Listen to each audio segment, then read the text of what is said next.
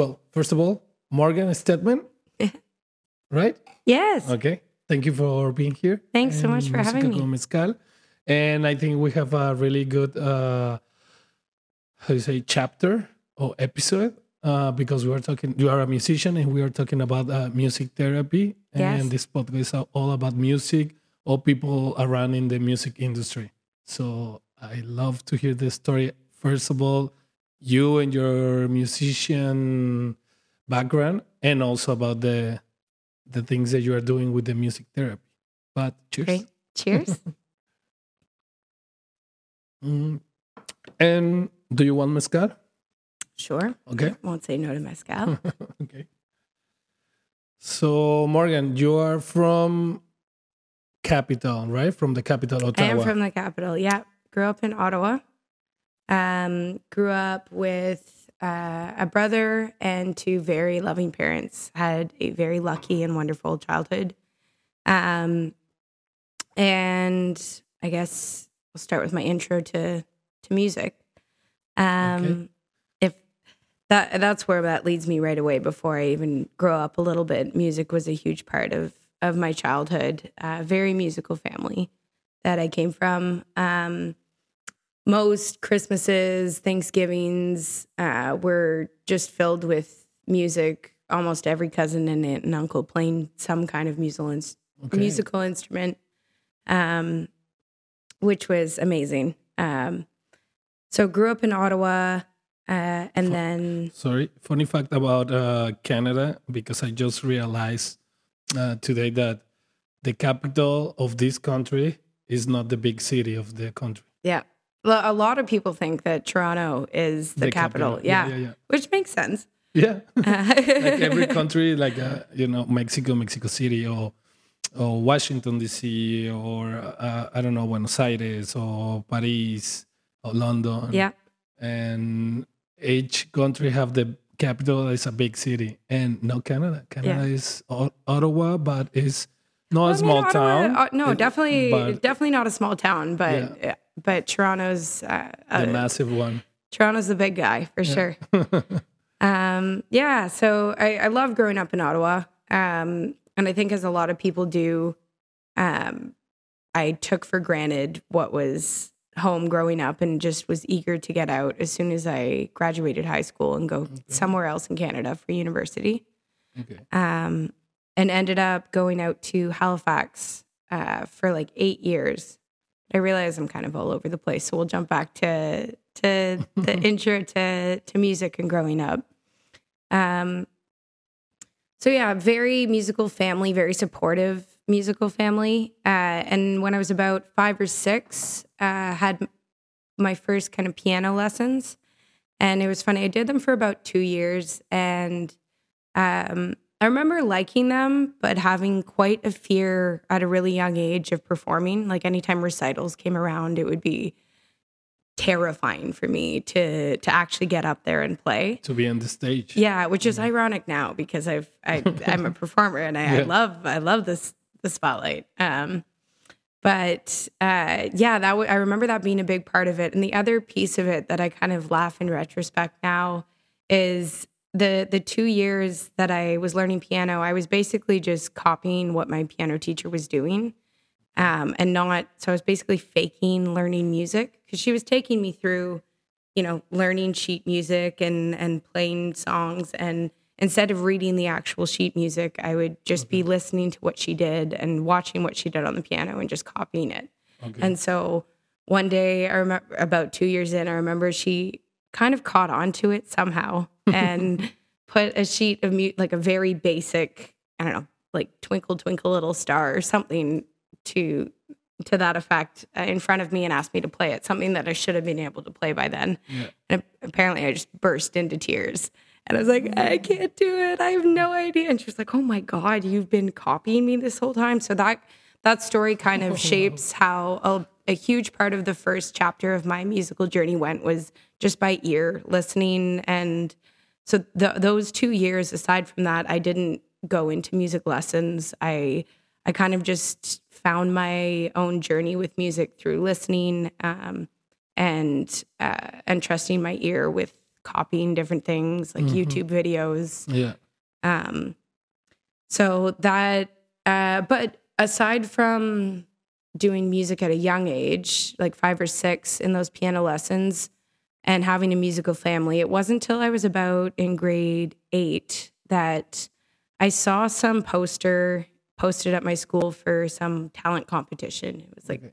Yeah. and and I'd never done anything like it. And like I said, grew up with a musical family, grew up kind of singing together, um, did the school musicals, things like that. Um, but it never really identified music as a huge part of my identity and, and personally.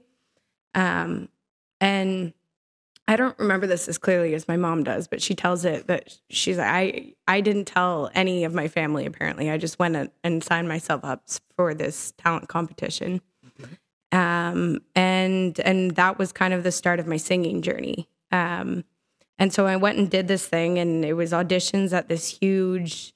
Um, it was like a fair that they put on in the summers uh, in Ottawa uh, annually, and part of it they were like, "We're going to do this talent competition as part of it."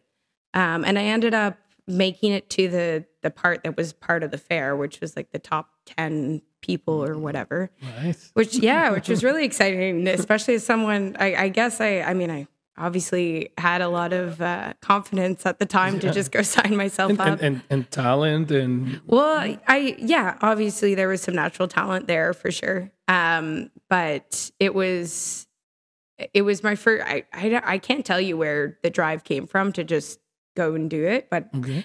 that that was definitely a part of my personality to just go and do things um, as a kid. wasn't afraid of of venturing out and trying different things on my own. So that was kind of the start of that. And at actually that competition when I was singing, um, a woman in the crowd who ran a local uh, singing group, uh, essentially, um, came up to me afterwards and and basically begged me to be a part of her band group. well, it, not a band. It was so she she was a singing coach, but also more so um, provided opportunities uh, like to perform Yeah. for for young and aspiring musicians. Um, And so that's something I ended up doing, kind of grade eight to grade ten kind of thing, um, which was a lot of fun. Uh, I had a couple really cool experiences. We went to did a trip to Nashville um, and ended up going to um, like Elvis's home and got the tour of that Okay. um, and got to perform outside the Grand Ole Opry, uh, which was yeah, and then you're a little. yeah, I was like in grade nine. I mean, it, it it was a little bit performy. Yeah, yeah, yeah. You know, um, you know, there's coordinated dance moves that we're doing, but okay. it was um, it was an amazing experience. It was working with um, other really talented youth uh, who were all just exploring what what music could be for them and getting some really amazing experiences at a really young age from a woman who was just so inspired herself by music and being able to support anybody wanting to pursue that path. So that was a wonderful start. Um, Your- and- sorry. No, your don't. your parents uh, play some instruments. yeah, so my my dad uh, plays the piano and and had piano lessons kind of growing up. He kind of drifts away and and to it Okay. uh, throughout the years, but definitely has some uh, amazing musical musical talent in the DNA. Uh, His mother was an incredible piano player. Okay. Uh, she passed away when I was quite young, so I d- unfortunately didn't really get to explore that side of our relationship. But I've been told numerous times that that's that's where I, I need to think Okay. think where I get the. And my mom has an incredible voice, um, and then plays the guitar as well. Um, so just an artistic family. Yeah. um, that Very cool, right? Because you have the from both sides the music. Yeah, and and people that adore music too. Both my mom and dad. Um, aside from playing music themselves, music was just always playing in the house when I was growing up, or on car trips, or wherever we went. Playing music and singing along was uh, is one of the first things I think of when I think of my childhood. Okay. And the, in this festival, you start singing and playing keyboards? No, so uh, I didn't start playing the guitar at the time. So at, at this point, I was just singing. Okay. Um, and I kind of, I kind of started teaching myself the guitar. I think in grade ten or so, grade ten or eleven. So just as I was kind of coming out of being a part of that group, okay. um, I went to a high school that uh, in Ottawa uh, called Canterbury High School, and it's an arts school for um, drama, visual arts, music, uh, poetry, uh, and then it was also included the people that whose homeschool it was, just geographically. So there's a general program as well. Um, so I went there for drama, and it was starting to. It was a pretty intense. Why are you You laughing? just like the and, and also because in English it sounds like drama. Yeah, you know? Well, yeah. But uh, it's, cool it's that you have from. uh, because down there in Mexico we have like a high schools that uh, is like a technicals. Like you go to programming, like it's the regular program, the regular program from the high school, but also you take classes for programming or for graphic design. Okay, and you Like, can choose. you can choose uh, or or by if you have a great uh, level of English, then you can take French. Okay, cool. Uh, but no for like in high school have classes for music, art, and and that for me is like amazing that you can have access to a high school like that. Oh my god, it was incredible, and I, I felt so so lucky to be a part of of a school not only that was valuing and offering the arts, but it it so translated to just the atmosphere and the energy around the school. It was so open, it was so positive. Um, as kind of accompanies the arts a lot of times, it's people who are creative and expressing themselves, and it was a safe place to do so. Um, which is yeah, it's incredible. I feel super lucky to have been able to go on there. Um, but yeah, so while I was there, it became a little more intensive in grade 11 and 12. It was because it was a specialized school, a lot more started adding on the plate, just in terms of outside projects of plays or um, different performances or Yeah. whatnot. Um, so that was part of the reason I stepped out of the group that I was doing in. I kind of felt I it was really amazing and fun, but I I wasn't craving as much the the group performance, you know, matching outfits, Yeah, yeah. learning the routines. It was really fun for a while, and I I felt like I it maybe run its course for me, and that's kind of when I started teaching myself guitar a bit, um, and mostly through YouTube, honestly, and the internet. I just Yeah. kind of my my mom had a guitar, so um, and the drive behind that was just wanting to be able to accompany myself singing um, and exploring that. So I didn't actually get back to piano from that age of five and six until uh, right before I was going into the program um, for music therapy, which I'm sure we'll, we'll get to talking about in a Yeah, little yeah, bit.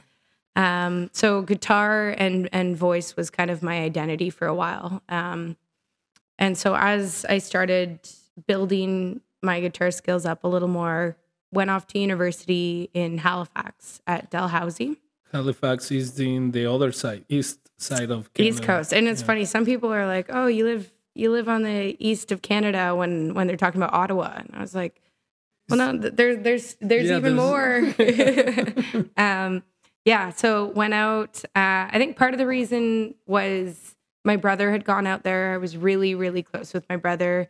Um, I part of it was wanting to change and just leaving Ottawa. Um, and part of it was loving the idea of being on a coast. I know part of me was going Halifax or Vancouver at the time. Um, And and Halifax was because your brother was there. that that was one of the huge perks. And it also definitely less expensive to live in Halifax than it is to live in Vancouver. Um, so and a little bit closer uh, in home. terms of Yeah. yeah. yeah. So my parents were definitely rooting for. uh, They're like, just keep you in one place. If you're gonna leave us, like, let's at least make you guys both in the same spot. Yeah. Um, so went out there and uh, initially I was undeclared in my degree. I didn't really know what I wanted to do, um, and was just kind of excited to see what life was. I mean, it's the first time you're living on your own when you Yeah. when you move out, right? So Yeah, the new adventure. yeah, totally. Um, and you could be whoever you want to be. Yeah. Um, so music kind of trickled in the background for the first year and a half that I was in university. Um, I I'd play for myself, but I wasn't really playing around. Um, I didn't. I don't think I really even was playing for the friends that I was meeting. Okay. Um, it just wasn't a main focus. Okay. Um, and then um, I don't remember why, but a friend of mine convinced me for whatever reason to to go play at kind of the university's open mic Oh, okay. one one of those nights kind of thing. Yeah. And so I went and did it, and I went, oh man, I miss I miss this. Yeah. Um, and so started doing it a little more and got into playing with uh, some friends at university. We kind of formed a little band, and we'd play pretty often at the university's like bar. Okay. Um, so it it wasn't anything crazy, but but the, your, your regular gigs, right? yeah, yeah. Um, and then uh, the really the biggest thing that kind of happened while we were doing that, uh, the band said the whale, which is they're actually from Vancouver. Um, they came to Dalhousie, and I think one of their first shows was at Dalhousie. So I think they have kind of a warm spot in their heart for it. And uh, they had basically reached out to the president at the time saying, um, if you want to open it up to like local talent or a student to be able to open the show for us when we come and play. Um, and so they ended up reaching to us, Oh, reaching out to yeah. us, uh, which was really cool. It was, um, I mean, it was the first time you know I'd ever played. Mind you, obviously everybody was there to see "Said the Whale." They weren't Yeah, yeah, yeah. there to see us, but we were playing to a packed bar that we're all really excited, and um, and all the members of Said the Whale at the time were super sweet. They they came and watched like ninety percent of our set right up till they had to go get ready, which is it sucks to say that some musicians don't kind Don't- of yeah, care. don't- yeah, they don't care. Um, but they were some of the most genuine people I've ever met, and they invited us up to their like green room after the whole ordeal, and we we got to just chat, and um, that was a really cool experience. Um, and then I finished my degree up. Um, I ended up uh, taking psychology. your degree of psychology. Yeah. So in my second year, um, so I had started undeclared, didn't really know what I wanted to do. I knew I always had an interest in people um, and helping in some way. Didn't really know exactly where I wanted that to go. So uh, I ended up switching into psychology in my second year of university after actually having being diagnosed with bipolar in the summer of my first year. You. Yeah, yeah. So I, yeah, it came as a surprise to me at the time too.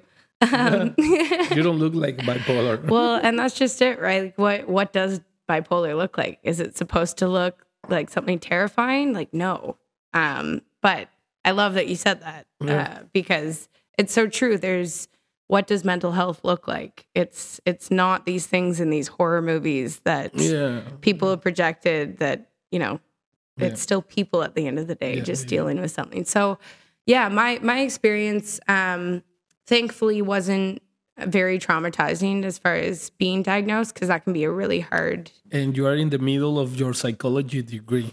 so this was actually right before i switched so i I, part of the reason I switched into psychology was because I was diagnosed. Okay. because of the whole experience i went i i want to understand what's going on in myself Yeah. and um yeah so it was um i i'd kind of been in retrospect i now know i had kind of gone into a bit of depression um in my after my first year of university. And i mean at the time i just thought i'm kind of sad. Life's kind of hard. Yeah. like how, how do you know what you know Mhm. how sad something is? Or if it's if it's at a clinical level of being depressed or if it's just you're going through a rough time. Um and then and then all of a sudden things were great i had a, a boyfriend. I had a great group of friends. I had a great job that I was loving. Think life seemed to be going great, like really great. And um, and it wasn't until I went home and visited my parents and some of my friends that they went. Mm, I think some, something's a little different, and and it was more so kind of a racy uh, energy that I had. So it wasn't that anything was blatantly wrong, but um, mate. So I at the time I was in a hypomanic episode. So basically, what that means, I mean, it it looks very different for every person, but for me at the time, it was very racy. So I was, you know, I barely needed any sleep. I was, um, I was really happy most of the time, um, which is part of it too. Um, I felt like life was just figured out, everything was okay. And sometimes mania can come with like hallucinations or delusions, which is mm-hmm. what you read in a textbook and you think, oh, someone's seen, you know, a, an image appear or a person appear. And okay.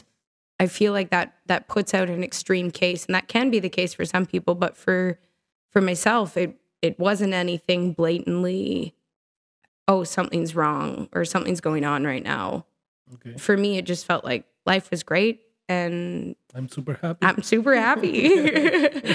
um, and yeah, so kind of checking in with my parents and my some of my close friends and my mom and my dad at the time just asked me, you know, would you be willing to go get checked out and and talk to somebody? And I remember thinking at the time, like, oh, you guys are ridiculous. Like nothing's wrong with me. Like, yeah, but yeah. whatever. Like if if that's gonna make your peace of mind.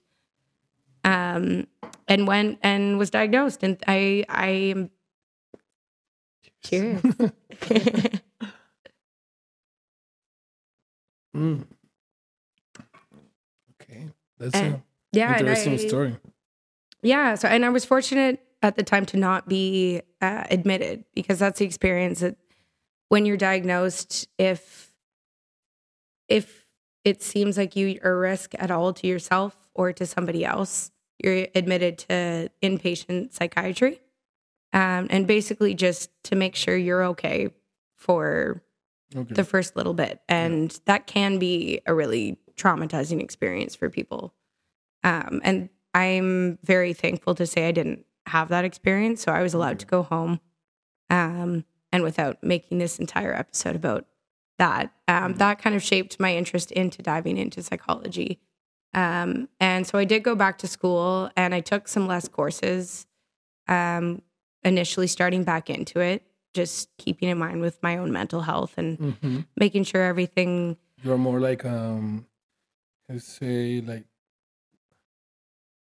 like now that you know this about you mm. like you can analyze better totally totally because at the time i mean and it's it was interesting because i wasn't ignorant to what bipolar was or yeah. what mental health like it's a conversation that i'd had many times yeah. um, but it's interesting that you it, it very much rang true kind of the saying that you never think of yourself as being the one in that position yeah. until it happens yeah, yeah, yeah. Um, so that yeah that that dove me into psychology and kind of wanting to understand my own mind but also just open up a whole field of oh if, if this is what bipolar is and it's so not what social media or even some of the textbooks i was reading was kind of making it seem to be um, it also drove a passion in me to go okay well i need to explore what this is and i'm sure a lot of other people are not experiencing what social media or movies are kind of projecting as yeah. these extreme, extreme cases. Yeah, because they just put you the, the, the extreme case, like the, the, the worst case they, they can imagine or they can can happen that, but they just put it in the in the pictures. Yeah, yeah, exactly. And and the reality too of when when someone who has bipolar is not depressed or isn't manic, that they're in a completely quote unquote normal state of mind. Yeah. Um, yeah, so that so that drove the psychology thing, but I didn't I wasn't drawn to be a psychologist or um, psychiatrist. I or do research in that field that didn't draw me. So after I graduated, um, I actually kind of went back to music a bit. I was serving and uh, started playing at a couple local bars around Halifax. Um, and Halifax is, have you ever been to Halifax? No, Okay. it's, it's like a college town, right? Big time. Yeah. Yeah. Um, and a huge part of the culture there is kind of drinking and live music is the downtown scene. And all the young people. yeah. all the university students. Yeah, yeah, yeah. Yeah, for sure. Um, so there was there was lots of opportunities to play at different bars and different venues. Um, so I ended up doing that actually full time for about a year and a half. I had like a gig at a, a local wing night, like every Thursday for their beer and wing night. I'd play for three hours and I'd do covers of every. I it would be mostly crowd pleasers because that in that kind of setting you, you're playing you're not it's, it's not about you Yeah, yeah, yeah. Uh, people It's- are there to have fun with their friends and drink and sing along to songs they know Yeah. Exactly. so so i mean that was great in terms of i built a huge repertoire of just all the all the sing-along songs yeah. at least on Yeah, the east coast canadian yeah, but uh, the good thing is it's English, so uh, like the language is English, and uh, of course, it's I, I I exactly know what kind of bar and kind of like playing and- Atmosphere, Yeah, yeah. atmosphere. Yeah. So yeah, that was great. A couple different bars, and I actually had a contract at uh, the Navy base in Halifax for a while. So a couple, a couple of the guys at the Navy base came to one of the pub nights I was doing, and just loved, loved me. And Okay. so they reached out to their head person and ended up making it happen that I had a contract there weekly to go play for them, which was a lot of fun. yeah, yeah, yeah, cool. Yeah. So you started after you mm, get your degrees. You stay in Halifax for what, like one year? Yeah, about a year and a half, two, uh, Just maybe, maybe more closer to a year after I graduate. Mm, year to two years. Let's playing. don't don't quote me on it clearly. um, but yeah, after playing, um, and I served for a little bit, um, but mostly doing music. And then um, my current fiance wasn't at the time, but he, you- he Do you met there in? we met in Halifax? Halifax, Okay. yeah. Um, and so we decided to kind of very impromptly move to Vancouver. It was part of like a couple of our friends were moving out, and partly we just clearly needed a change and we're a little bored Yeah. and wanted an adventure. And so we New packed thing. up our, we literally had three packed bags and our two cats.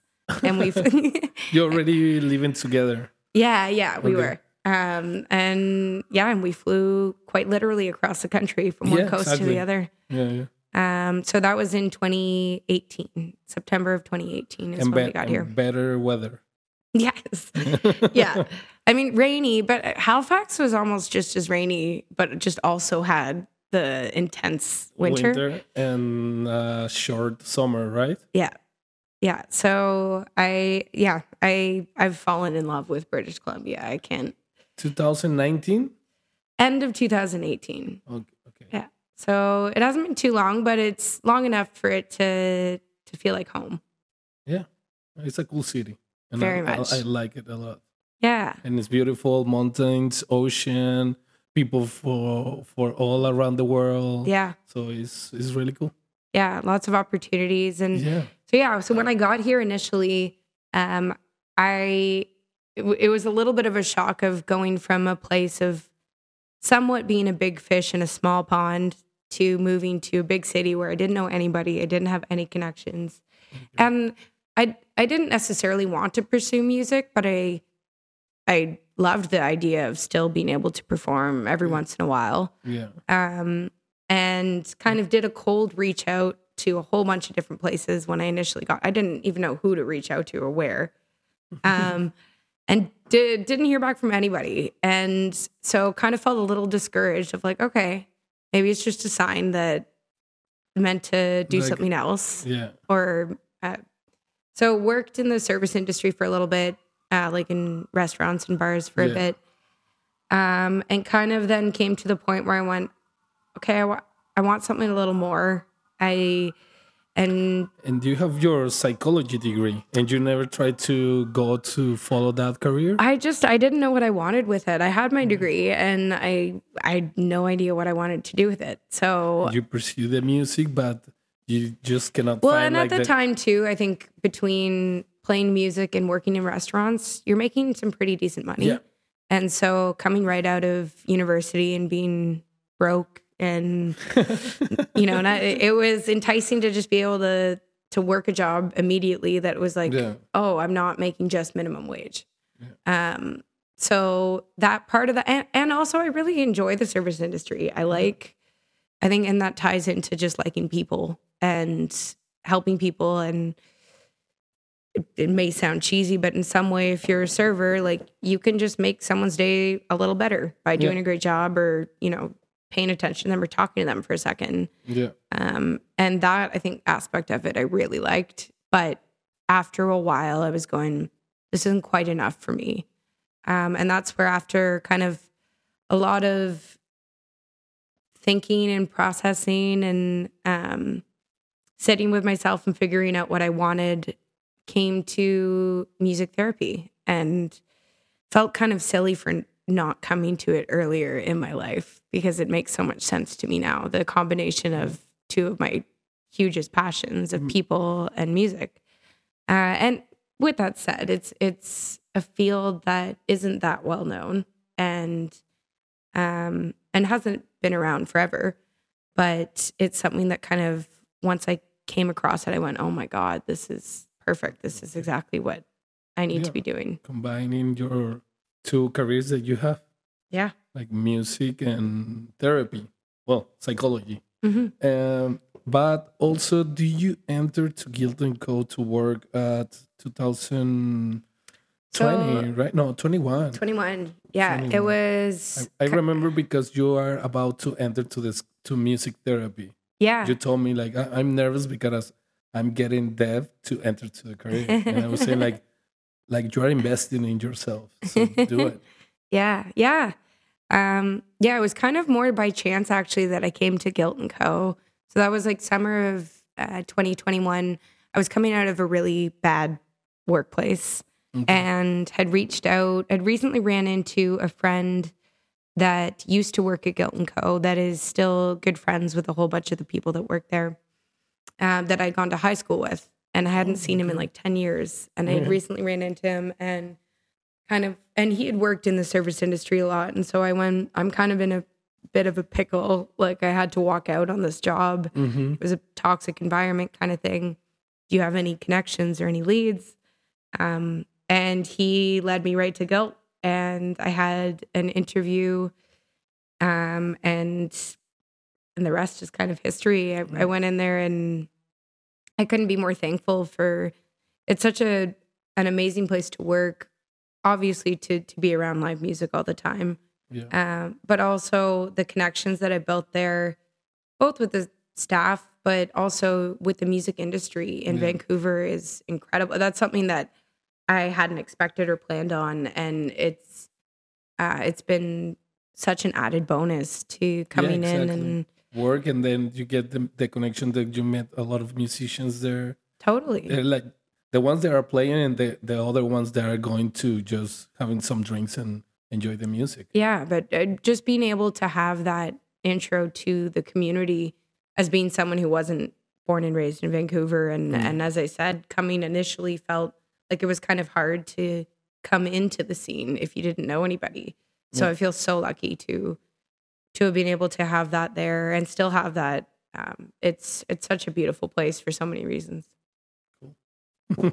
and now tell me about the the the music therapy. How is how is Yes. go well? You're about to finish yeah. that. So I'm about to finish kind of the schooling portion of it. So in April, I'll be done all my classes, and then there's uh, an internship to do before Mm. you're able to take the board exam and then start working as a music therapist. The so- board exam. They also have Yeah, like it sounds sounds scary. it's like the lawyers. They Yeah, I mean, I, I, I don't think we can quite make the comparison to the it's- LSATs, but but you have to take the test. but right? yes, um, in the same realm, to they prove that you are you have the knowledge. Yeah. Yeah, exactly. They Mm. they want want to be making sure that um, people who are qualified are Exactly. are working. Yeah, and the music therapy is like a, well off camera. We are talking and we talk about this in guilt that, and the first thing that came to my mind it was like, oh, so I think this can work for autism kids or like uh yeah, mentally problems with people, right? Yeah, yeah. So, I mean, uh, most people's reaction is like when they hear music therapy, they're like, "What? What is that? I've never heard of that before." Yeah. And um, and in essence, music therapy is just music using music as the main form of communication and expression in therapy. So a lot of people are used to verbal therapy and the idea of therapy, they just think of two people sitting in a room and just talking to each other. Yeah. Um, and that can be hugely beneficial. But there's also all these different kinds of therapy, a lot of arts therapies, um, such as music therapy, visual art therapy, drama therapy, um, that use different forms of expression and communication to do the work as opposed to just talking about it. Um, and there's so many different people that can benefit from it.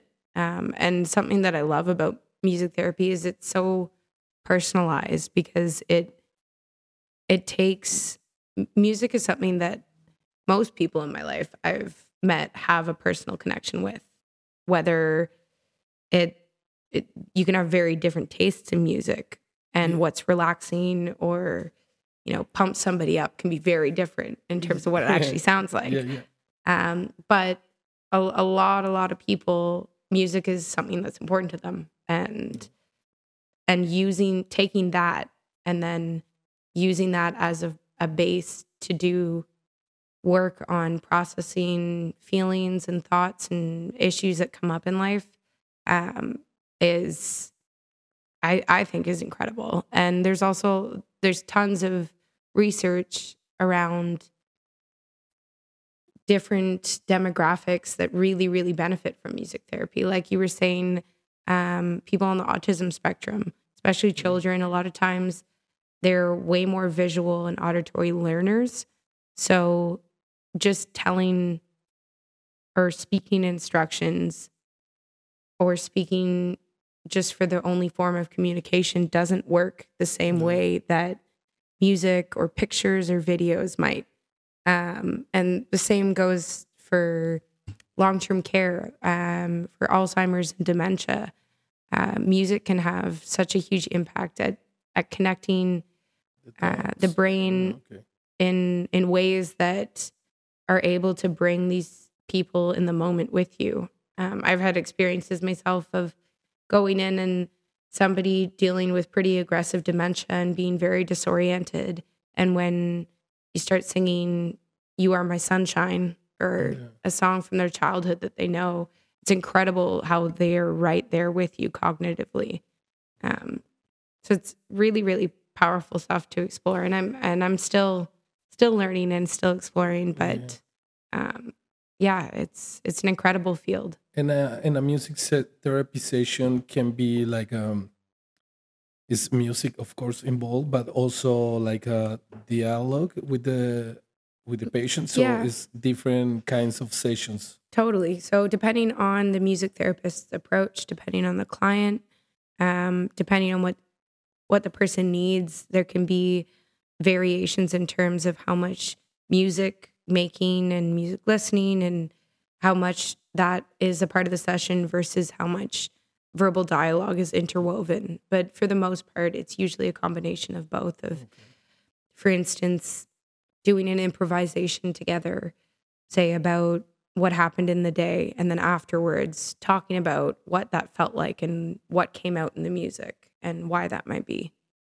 okay yeah I, I, something that is stay with me when you say like um different kind of therapies and and you you say just music or drama or like a different kind of and say like different ways to express yourself so it was like oh yeah that, that makes sense because somebody is not uh like me like i'm not good to speak my feelings but Mm. maybe if i write it maybe Yeah. can can work, right? Yeah, and a lot Yeah. of people have are just Maybe that's the reason the diaries exist. I, never, I never think about that. No, it's true though, and a lot of people have a hard time talking about their feelings and expressing themselves. It's often a really vulnerable space to step into, and having different means to do it that might feel a little more comfortable. And whether it's music therapy, whether it's art therapy, and whether it is just talking, whether some people do benefit hugely from being able to just say things out loud, but there's space for everybody to be supported in the way that they need to be supported, as opposed to being like, here's therapy, you fit into our box and we'll fix you. It's like, mm, yeah, this. why don't we just be there for people in the way that they need to be? And Yeah. it's so cool. And I feel so lucky to be able to be going into a prof- profession where it's music, which is something I love and I'm I'm good at. And it's psychology and people, which is something I'm fascinated in and I really care about. And being able to offer that to the people that it does work for. Yeah, and do you need to be a musician? So the yes, there for for music therapy, um, basically vocal, guitar, and piano.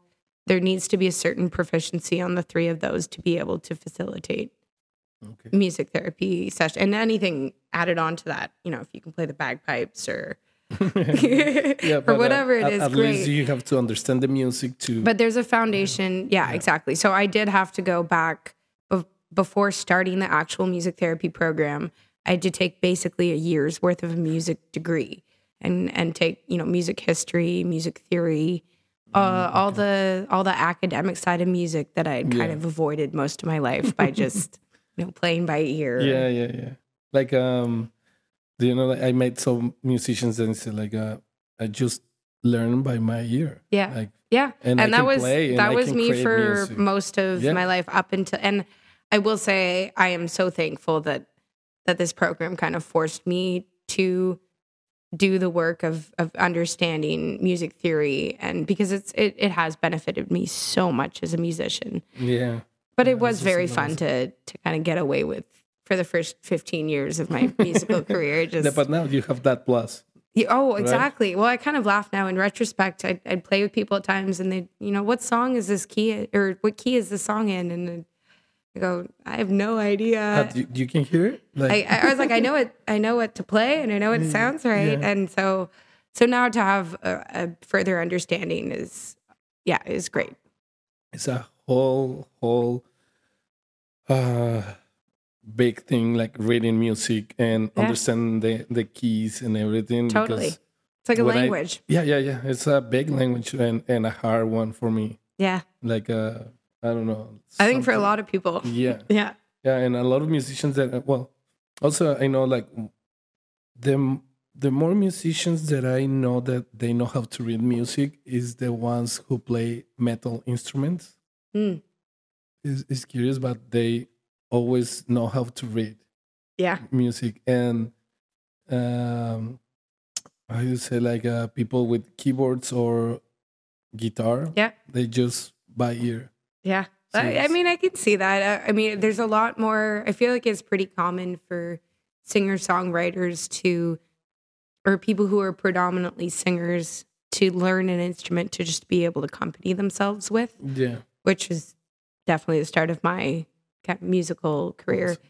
Um, I feel like it lends well to that because it's less it's less work. It's like if you can, well, it's yeah. true. If, if Yeah, you can figure it out by ear and just watching a couple videos, why would you put the effort in? But you should. and Morgan, do you write music? Do you do. have your own songs and everything? yeah. So um, I I'm no longer pursuing my musical career. I'm obviously focused on music therapy, but I love performing still, and I working at Guilt and Co. is a lovely opportunity to every once in a while jump up on stage and being Yeah. able to play. Um, but music songwriting for me has been something that comes out sporadically as life happens. Yeah. Kind of so I could write a couple songs in a couple days and I could also go a couple years without writing a song. That's kind of how my experience with songwriting has been. Um but I, I love writing songs. I I love I think it's a really cathartic way. I mean, not to sound too cheesy, but with music therapy as as a self therapeutic experience and activity of being able to release your feelings around something big that's happened to you. Um, and that's how I've treated a lot of the songs that I've written as oper- of ways of just expressing whether it's my happiness or my grief or my excitement or whatever it is. Um, and it puts it in a means that feels more than just saying it. It it, it feels like it elevates it more than just writing it out in my diary or yeah, yeah. yeah. Um, it's another way to express. Exactly. Right. and and you like us. Uh, how, how can I say it? Um, do you record these songs? Do you have it uploaded somewhere? I do. I do. So um, I have. I do have a YouTube channel channel, and I have a couple songs up on SoundCloud, um, and cool. that is the means that I keep for when yeah. I do want to put music out. Um, I definitely will say I'm not consistently releasing yeah, music. Um, and I and I mean that part I did find hard, and I have so much respect for musicians that are on on top of self it's so hard to self promote and constantly be on yeah. top of all these different things um, and that was that was part of the reason that i felt that pursuing music full time wasn't fully for me it, it's hard work yeah um making some new music and now you have to promote it yep. you have to Be and then there's the also an platforms. expectation of timeline of if you're yeah. putting out music you have to keep putting out music yeah. on on a timeline. And for me, just the way that I write music, that causes me anxiety to think about like you have, have, to write to a song at this time. Yeah. And it's like, well, is it going to be genuine or authentic if or if it's on a or if it's just for work? Yeah, yeah, yeah exactly. Um, but no, I do. I so I have a YouTube channel. I have, um, and for me, I kind of treat it as a lovely, just public memory bank of when I'm what I'm doing and what yeah. I have done with music. Yeah. Um, so yeah, I I was writing a lot more in my first year of university when I was out in Halifax. I wrote a couple songs out there, um, but for the past couple years, it's more been dispersed. My focus has definitely been on school, um, okay. um, but I wrote a song for my cousin's wedding, which was really fun. That was the first time I'd ever written a song for another person, which was okay. which is a whole nother experience than writing okay. for yourself. Um, which is also in the world of music therapy that I'm learning how to take people's lyrics who aren't necessarily musicians and help create a song for them. And it's okay. a very different experience than writing for yourself. Yeah. Because when you are writing for yourself, you are uh, like uh, putting your feelings or your thoughts in in in that lyrics yeah. Well, and and you just have to you know exactly, okay, this doesn't sound right to me, this does. And you can feel confident about that. But if you're writing for another person, you can try a whole bunch of things and all you can do is ask for their feedback and if they like it or not. Yeah. And if they say they like it, great, but how much do they like it? Is it is it right? Yeah. so yeah. it's a whole other world. Okay. And where we uh, what is the name of your YouTube channel? Uh Morgan Stedman. It's so it's my name. Yeah. So M O R G A N S T E D M A N. Um, so if you type that into YouTube or to Google, I, am pretty sure I, I, pop up. Okay. Um, and yeah, and anything that I do release definitely goes that way. And sometimes I I just do a cover of a song that I'm feeling. Yeah. Um, but that that's also a New Year's resolution to record a couple more videos because I've got lots of friends and family that don't live in Vancouver, and despite not performing, they're always going, "Can you just send a video or an audio exactly. of you singing? Well, like I miss you." Yeah. Um, when when you play in guilt and nobody record a, a, a video and always with a lot of noise. Yeah. yeah. Yeah. Totally. Yeah. Cool. Well, something that you want to add, Morgan? Just Thank you. And it's it's so awesome to be able to come here and chat. And uh, this is such an awesome channel you've got set up. I think it's great that you're supporting musicians and giving this platform to talk about things like music therapy, like mental health. Like, I'm so happy that, that I can learn the stuff from musicians and things like that because Yeah. it's, it's musicians, it's people like you that do therapy with music. It's people in the music industry, maybe a promoter or. Uh, I want to bring here Jordan to tell me about everything about Guilt. and- yeah, yeah it's like a learning is not just musicians or is the music industry, the music is- world. yeah Well, it's, and it's it's all connected too. yeah, so exactly it's incredible. So, yeah, all I want to add is thank you. no, thank you for being here and cheers Cheers. thank you